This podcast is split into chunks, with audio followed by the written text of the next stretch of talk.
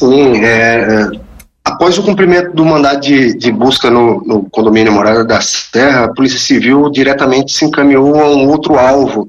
É, em 2022 foi instaurado um inquérito policial para averiguar alguns crimes previstos no Estatuto da Criança e Adolescente.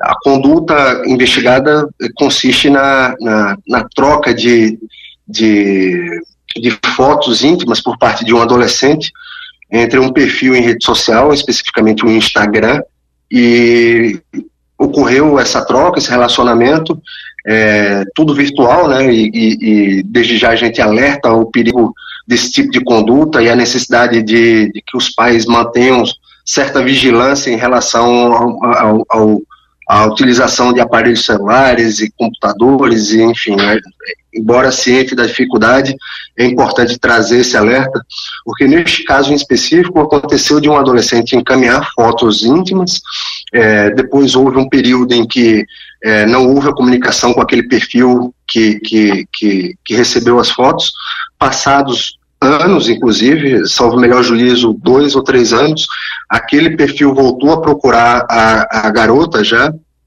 é, solicitando novas fotos. Diante da sua recusa, diante da negativa de fornecer novas fotos, o responsável pelo perfil ameaçou a garota, informando que as fotos íntimas vazadas e encaminhadas anteriormente seriam compartilhadas na, na, no, no, ambiente virtual é, para denegrir a imagem da, da vítima.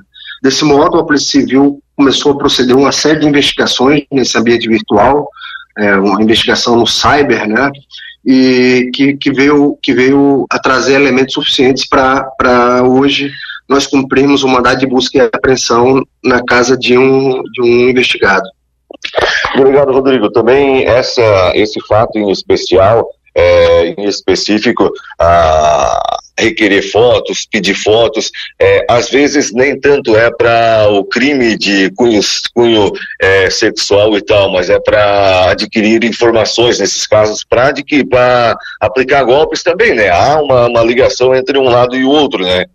Se você encaminha uma foto, é, o, o seu destino está na mão da outra pessoa que recebe aquele material não há como se ter absolutamente nenhum controle é, com, com o destino disso.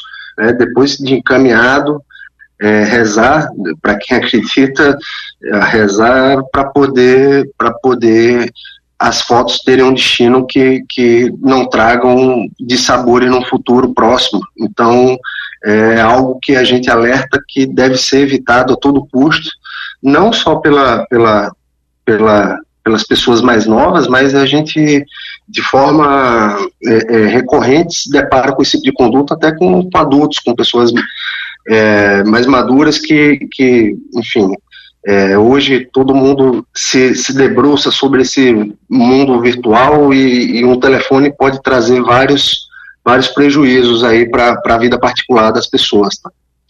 Tá certo, então. Conversei com o delegado responsável aqui pela Delegacia de Polícia de Lauro Miller, falando sobre esses dois mandados de busca e apreensão, essas duas diligências que movimentaram as primeiras horas da manhã de sexta-feira. Delegado Rodrigo, muito obrigado pela atenção aqui. A Cruz de Malta FM sempre se coloca à disposição. É, nós, nós que agradecemos, conforme o primeiro contato, nós reiteramos nosso compromisso de estar sempre à disposição da, da comunidade de Lauro Miller para prestar os esclarecimentos necessários.